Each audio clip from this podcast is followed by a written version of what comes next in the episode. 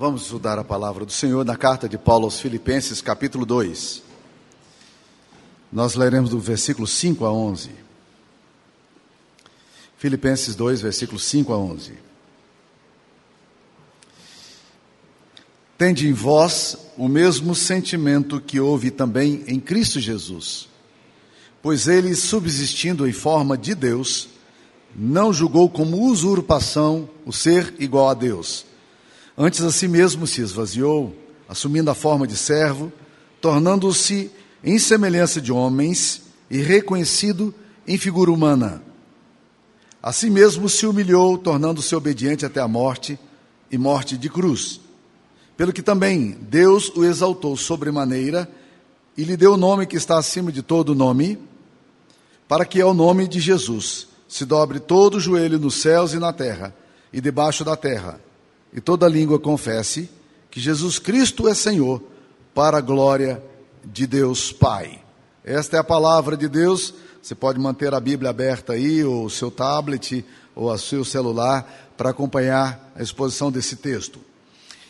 Esse texto nos fala de duas dimensões da natureza e da identidade de Jesus nos fala da humilhação de Cristo e da glória de Cristo.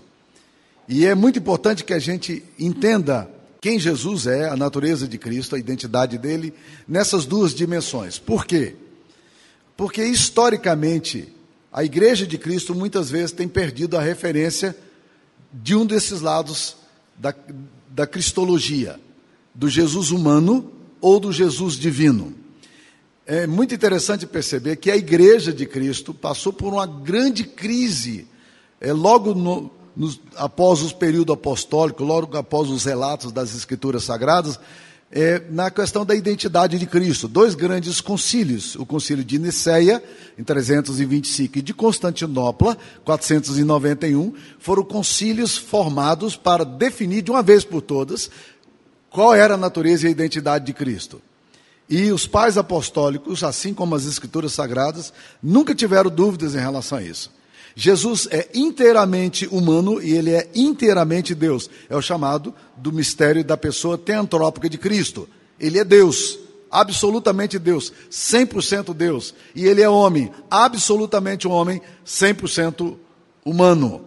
E isso é muito importante para nós porque isso tem implicações tanto na nossa leitura da Bíblia, quanto na nossa eclesiologia, a forma como a igreja age, e nas nossas pastorais, a forma como nós cuidamos. Um grupo, na época, logo depois da igreja primitiva, se levantou, chamado de docetismo. Eles diziam assim: Jesus Cristo parece humano, mas ele não é humano. Ele só tem forma humana, mas ele não é humano. E aí a igreja cristã veio e disse: não, ele é absolutamente humano. A, a, a, a encarnação de Jesus não foi uma simulação de uma encarnação. Ele não projetava uma imagem, ele era absolutamente humano. E João diz: Nós vimos o Verbo da vida, nós tocamos no Verbo da vida, nós abraçamos o Verbo da vida, nós caminhamos com ele, ele comeu conosco. E isso é muito importante. Por quê? Porque uma igreja que não entende a humanidade de Cristo começa a perder a capacidade de ver a humanidade dos seres que foram criados à semelhança de Cristo. Então, é, é comum vermos na história da igreja igrejas que começaram a pregar um evangelho para um ser incorpóreo, para um ser que não precisa de cuidado material. A humanidade de Cristo nos lembra que nós precisamos cuidar de todo homem e do homem todo. E isso tem a ver exatamente com a compreensão que nós temos do nosso Salvador. Quando nós esquecemos também o lado glorioso de Cristo, nós começamos a perder também a dimensão de quem Cristo era de uma forma horrível. Isso aconteceu na virada do século XIX, com a escola da crítica das formas, principalmente com alguns pensadores liberais, entre eles Schleiermacher, eh, Bultmann. Eles então começaram a, a, dizer o seguinte: não, nós precisamos tirar eh, de Jesus tudo aquilo que é glorioso demais os milagres dele, o nascimento virginal, a ressurreição, porque essas coisas são mitológicas. E, lamentavelmente, uma, uma, um grupo muito grande da igreja cristã foi nessa direção. É o que a gente chama hoje do pensamento liberal da igreja. E esse pensamento liberal, ele influenciou tremendamente a formação dos novos pastores, que influenciava por suas vezes a igreja. E o que nós temos visto hoje na Europa e principalmente no nordeste dos Estados Unidos, no esvaziamento das igrejas, é porque essas igrejas perderam a compreensão de quem, de quão glorioso Cristo é. Quão grandioso Cristo é. Eu estudei no Gordon Conwell Theological Seminary, um dos seminários conservadores é, ali em Boston. Havia sete seminários ah, evangélicos ali. E só esse seminário era um seminário conservador, todos os demais liberais. E é horrível ver o que isso acontece, o que acontece na igreja quando a igreja de Cristo perde uma das dimensões de quem Cristo é. Vamos lá. Primeira compreensão que nós precisamos ter, da humanidade de Cristo. E esse texto vai falar tanto da sua humilhação quanto da sua glória. E é muito interessante ver como o texto descreve. O texto descreve: tende vós o mesmo sentimento que houve em Cristo. Qual foi o sentimento que houve em Cristo? E o versículo 6 vai dizer: Ele, subsistindo em forma de Deus, não julgou por usurpação o ser igual a Deus. Uma outra tradução diz: Ele faz de si mesmo nenhuma reputação ele deixa a glória celestial e ele se torna humano. É isso que o texto está falando. Ele não quis aqui na terra, em nenhum momento, usar das prerrogativas da sua divindade para que assim ele pudesse se esvaziar completamente. E ele era tão humano, meus queridos irmãos, que, que, por exemplo, os irmãos de Jesus, quando ele começou a fazer milagres, os irmãos de Jesus não estavam entendendo muito bem o que estava acontecendo com ele, não. Quando ele quando Judas diz, olha, eu vou dar uma senha para vocês, para que vocês possam prender Jesus, e a senha será o beijo, é porque, na verdade, Jesus era tão humano que ele se confundia entre os outros.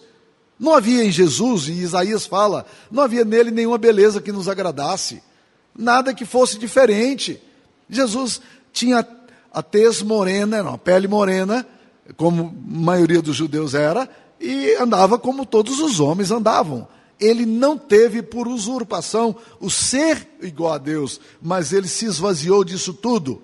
E o texto fala exatamente, ele se esvaziou, ele tirou de si a glória. E é interessante que o texto não diz que Deus esvaziou a divindade, a autoridade, o poder e a glória de Cristo. Essa foi uma opção dele.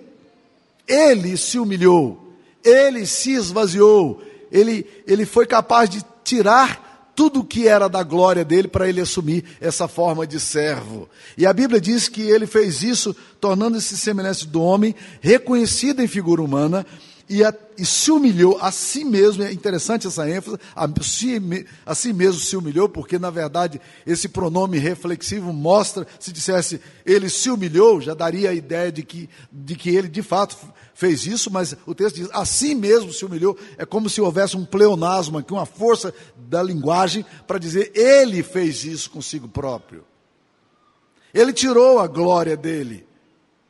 Ele resolveu viver como homem, absolutamente como homem, mais do que isso, ele se tornou obediente até a morte e morte de cruz. E aqui nós temos um problema teológico que muitas vezes desafia a mente das pessoas. Como é que Jesus é, se tornou obediente ao Pai se ele também era Deus? Nós temos aqui um problema da Santíssima Trindade. Por quê? Porque Jesus, sendo homem, ele assume a forma humana e ele se torna obediente ao Pai. Algumas pessoas começam a ver nisso aqui uma espécie de hierarquismo. Deus Pai é maior do que o Deus Filho? Não. Jesus faz isso. Ele se humilha e ele assume a posição da obediência. É a mesma situação nós veremos na cruz. Quando Deus, Filho, fala ao Deus Pai: Deus meu, por que me desamparaste? Como é que Deus pode se separar de Deus? Ou pode ser desamparado de Deus? É uma forma para tentar mostrar o fato da radicalidade de Cristo. Como Cristo assume de forma plena, completa, e a sua obediência é a obediência que vai até a morte. Ele é absolutamente humano. Isso é importante para nós. Por quê? Porque logo é, naqueles dias em que Jesus vivia, havia um conceito que ainda é muito presente hoje, que é a visão platônica. Platão dizia o seguinte: que a mente humana, as coisas espirituais, são superiores às coisas físicas. Esse dualismo platônico, ele chegou na igreja e chegou com força. E uma heresia muito forte chamada gnosticismo, depois viria dizer o seguinte: olha, Deus não poderia jamais se tornar humano. Por quê? Porque na concepção dele, corporeidade é algo problemático. E veja como isso é um problema para nós até hoje. Por quê? Porque a igreja de Cristo, durante muito tempo, ela tem achado que a questão do corpo é alguma coisa insignificante. E é curioso como nós temos a tendência de achar, por exemplo, que os nossos pecados eles são da carne. Quando a Bíblia fala pecados da carne, a gente acha que é a carne, o corpo, é a matéria nossa que impulsiona, mas na verdade não existe pecado da carne. O corpo é bode expiatório da, de quê? Da minha vontade, das minhas emoções, da minha mente. Na verdade, existem pecados do espírito. É, é a minha mente que, me, que leva o corpo para essa dimensão pecaminosa. O corpo é o bode expiatório. Mas o corpo não é responsável pela decisão equivocada que nós temos. Então nós não podemos de forma nenhuma fazer isso. Nós, na verdade, precisamos consagrar mente emoções, vontade a Deus todos os dias.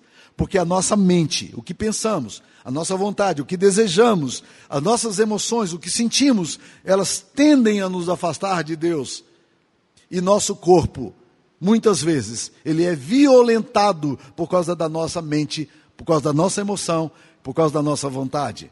Veja como é importante a gente entender o papel do corpo e a importância do corpo. Por isso que Paulo fala de uma forma muito bonita que a gente apresente os nossos corpos como sacrifício vivo, santo e agradável a Deus, que é o nosso culto racional. Se nós não apresentarmos a nossa unidade de quem somos, nós não estaremos glorificando a Deus. Então, esse texto aqui vai falar exatamente sobre isso. Nós precisamos aprender a lidar bem com o corpo, porque Jesus, sendo Deus, ele se esvaziou, assumiu forma humana e ele assumiu plenamente a humanidade como diz Leonardo Boff, ele era tão humano, mas tão humano, que só um Deus tão humano poderia ser de verdadeiro Deus. Só um homem tão humano poderia ser verdadeiramente Deus. Jesus se humilhou. E é isso que o texto está falando. Se Deus se resolveu se fazer carne e assumir forma humana, se humilhou a tal ponto e se tornou obediente até a cruz, tem o mesmo sentimento que houve também em Cristo. Vivam dessa forma. E é interessante que quando Jesus vai lavar os pés aos discípulos, em João 13, o texto diz o seguinte: Sabendo Jesus que o Pai lhe confiara todas as coisas, ele se despiu, tomou, colocou a toalha sobre o seu corpo e se ajoelhou para lavar os pés aos discípulos. Jesus não teve uma desmemoriação, ele não teve uma amnésia, ele sabia quem ele era. Ele tinha a identidade certa. Ao contrário de nós, que muitas vezes nos esquecemos que somos filhos da luz e não das trevas, somos filhos amados e não filhos da ira, Jesus nunca perdeu a compreensão de, da sua natureza, porque ele sabia quem ele era e, sabendo quem ele era, ele se humilha e se ajoelha aos pés dos discípulos. Pedro, Pedro entendeu claramente a coisa, que foi muito agressivo para Pedro. Pedro falou: Senhor, o Senhor é um mestre, como é que o Senhor, sendo mestre, o Senhor se ajoelha aqui diante de nós para lavar os nossos pés empoeirados? Eu vou lavar os teus pés e não o Senhor vai lavar os meus pés. A relação aqui está trocada. E Jesus disse: Pedro, se eu sou o mestre, faço isso, eu quero que vocês façam isso uns com os outros. É isso que o texto está falando. Tende em vós o mesmo sentimento que houve também em Cristo Jesus. Sirvam uns aos outros Sejam humildes no procedimento de uns para com os outros. Isso é o Evangelho. A natureza de Cristo nos leva a pensar e refletir sobre isso. Jesus deliberadamente se esvaziou. Jesus deliberadamente assumiu a forma de servo. Jesus deliberadamente se tornou-se obediente até a morte e morte de cruz. Agora vamos considerar um outro aspecto que esse texto aqui nos fala.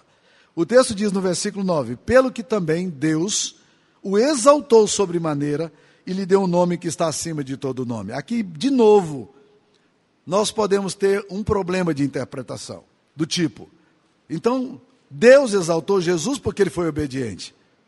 Então, se ele não fosse obediente, ele não seria exaltado. Há até uma linha de pensamento complicadíssima, que não vale a pena entrar aqui agora, mas que surgiu lá, logo depois da igreja primitiva, que dizia o seguinte: Jesus se tornou Deus porque ele foi obediente. Ele não era Deus, mas ele se tornou Deus por causa da sua santidade. Não é isso que o texto está falando e não é isso que a Bíblia nos ensina. Jesus era absolutamente Deus desde a eternidade. O, o evangelista João, no capítulo 1, versículo 1, fala: No princípio era o Logos, o Verbo.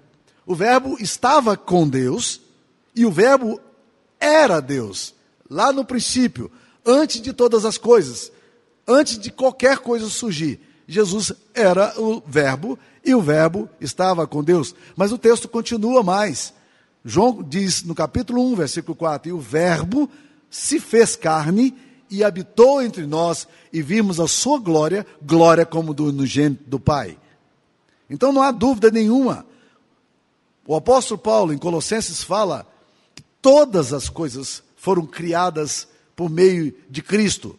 E sem Cristo, nada do que foi feito se fez. Ele é a imagem eh, do Deus invisível, a exata expressão do seu ser. Jesus é absolutamente Deus sempre. E é isso que o texto está querendo nos mostrar a glória que o Pai dá ao Filho agora. A glória que o Pai dá ao Filho aqui, na verdade, é o reconhecimento da obediência dele, que se fez servo para morrer por nós. E é interessante que Jesus entende tanto isso, que quando ele está se aproximando da hora da morte, os discípulos não estão entendendo nada, os discípulos estão confusos, vendo Jesus falar sobre a necessidade da morte, da morte dele. E ele então chega na hora da morte, ele, faz, ele, ele, ele diz ao Pai: Pai, é chegada a minha hora, glorifica o teu nome. Como é que Deus é glorificado para Jesus? Nome de Deus seria glorificado no sacrifício de Cristo. Por quê? Porque no pacto da redenção, nos tempos eternos, Deus, Pai, Deus Filho e Deus Espírito Santo, sabiam que nenhum de nós seria capaz de cumprir as exigências da santidade dele. E Jesus disse: Eu vou assumir o lugar dos homens. E Jesus vai para a cruz em forma obediente. E agora o Pai é glorificado e glorifica o Filho exatamente porque nesse exato momento agora ele cumpriu toda a lei para que eu e você pudéssemos ser livres da condenação e da morte eterna. Jesus morreu em nosso lugar. E o Pai é glorificado nisso. E o Pai glorifica o Filho através disso. A glória de Jesus, a glória eterna de Cristo, ela é, ela é manifesta aqui pela obediência e pela obra da cruz. Mas o texto continua dizendo: pelo que Deus o exaltou sobremaneira, ele deu o nome que está acima de todo nome para que ao nome de Jesus se dobre todo o joelho nos céus e na terra e debaixo da terra. Olha o que acontece. Quem é Jesus? O nome de Jesus está acima de todo nome. Não existe nenhum nome maior do que o nome de Cristo. Toda autoridade me foi dada nos céus e na terra. Jesus não tinha dúvida nenhuma da glória que ele tinha. Mas todo nome vai ter que se curvar, todo homem vai ter que se curvar diante de Jesus. E aqui, meus queridos irmãos, nós precisamos entender uma coisa. Existem duas formas de você se curvar diante de Cristo. Você se curva diante de Cristo espontaneamente.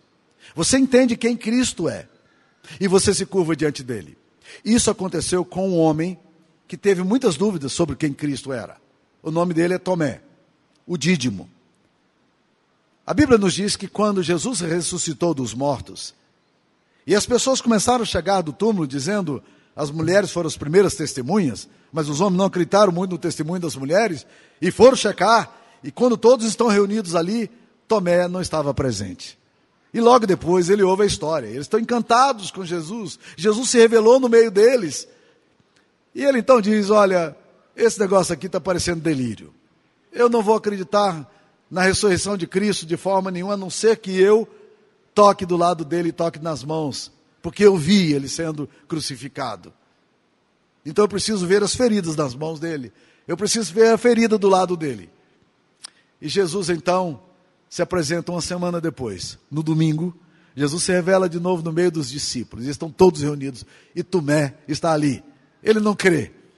Mas ele está ali porque ele não quer perder o próximo lance daquele, daquela loucura que os discípulos estão enfrentando. E Jesus se manifesta no meio deles e diz: Tomé, vem cá. Coloca a tua mão aqui do meu lado. Coloca a tua mão aqui na minha mão. Sou eu mesmo, Tomé. E a Bíblia diz que Tomé faz uma das declarações mais lindas depois de que ele percebe o fiasco dele. A Bíblia diz que ele se curva diante de Jesus e diz: Senhor meu e Deus meu. É um convencimento espiritual que vem para o coração dele. Esse convencimento espiritual, meus queridos irmãos, precisa descer para o seu coração e para o meu coração. Eu tenho que aprender a me curvar diante de Jesus, porque eu entendi quem Ele é. Eu entendi que Ele é o meu Deus e eu entendi que Ele é o meu Senhor. E porque eu entendo a glória dEle, porque eu entendo o que Ele fez, porque eu entendo a majestade de Cristo, eu me dobro diante dEle. E eu já faço isso antes. Eu não preciso esperar o último dia. Eu não preciso chegar ao último dia para, surpreso, entender quem Cristo é e me curvar diante dele. Não, eu faço isso hoje. Eu já reconheço que Cristo é Senhor. Eu já reconheço que Ele é Deus. Eu já reconheço que Ele é meu Senhor e que eu tenho que entregar minha vida a Ele. Mas existe uma outra forma da gente se render a Jesus e declarar que Ele é Senhor. Porque a Bíblia diz que ao nome de Jesus vai se dobrar todo joelho e diz aí, nos céus, na terra e debaixo da terra, e toda língua confessará que Jesus Cristo é Senhor, para a glória de Deus Pai. Haverá um, se você não quiser fazer isso agora, você tem uma possibilidade de fazer, mas aí eu diria para você, vai ser muito ruim para você não fazer agora. Sabe por quê? Porque esse dia será o dia do juízo. E hoje nós temos um advogado junto ao Pai que é Jesus. Hoje ele está junto do Pai e ele intercede por nós. Hoje ele é o caminho. Mas a Bíblia fala de uma coisa que eu não entendo muito bem. Apocalipse repete essa frase várias vezes. Fala da ira do cordeiro. E o cordeiro é Jesus. Você já viu algum cordeiro irado? Carneiro eu já vi, mas cordeiro. Mas a Bíblia fala do cordeiro o manso cordeiro, que tem a ira dele. E no dia do juízo, os homens estarão gritando aos montes: caí sobre nós, caia sobre nós, porque eles não querem contemplar a face de Deus Pai, e eles não querem contemplar o cordeiro. Olha que coisa louca. Os homens suplicarão para que morram para não terem que olhar a face do Deus e nem a face do Cordeiro. Mas haverá outro grupo que estará glorificando a Deus por causa da face de Deus e por causa da face do Cordeiro. Todo joelho, toda língua confessará, mesmo aqueles que não querem se dobrar hoje, mesmo aqueles que são resistentes a Deus Pai e ao Deus Filho e ao Deus Espírito Santo. Mesmo aqueles que hoje não querem declarar com suas próprias línguas aquilo, a glória de Deus, um dia hão de reconhecer quem Deus é, quem Jesus Cristo é, para a glória de Deus Pai, e terão que declarar que Jesus Cristo é Senhor. Jesus Cristo é Senhor de todas as coisas. E como diz Abraham Kuyper, teólogo holandês, não há nenhum milímetro do universo no qual Jesus, o Senhor, não reivindique dizendo: Isso é meu. Ele é Senhor, absolutamente, de todas as coisas. E toda língua há de confessar que Jesus Cristo é Senhor para a glória de Deus Pai. Portanto, nós temos aqui, meus queridos irmãos, duas coisas importantes sobre Jesus. Nós temos aqui a humildade de Cristo.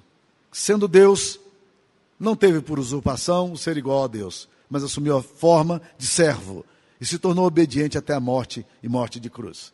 E temos aqui o outro lado, que é o poder de Cristo, a glória de Cristo, desse Deus diante do qual todos um dia se curvarão, diante do qual todos confessarão que Ele é Senhor. O texto começa dizendo para nós uma coisa muito importante.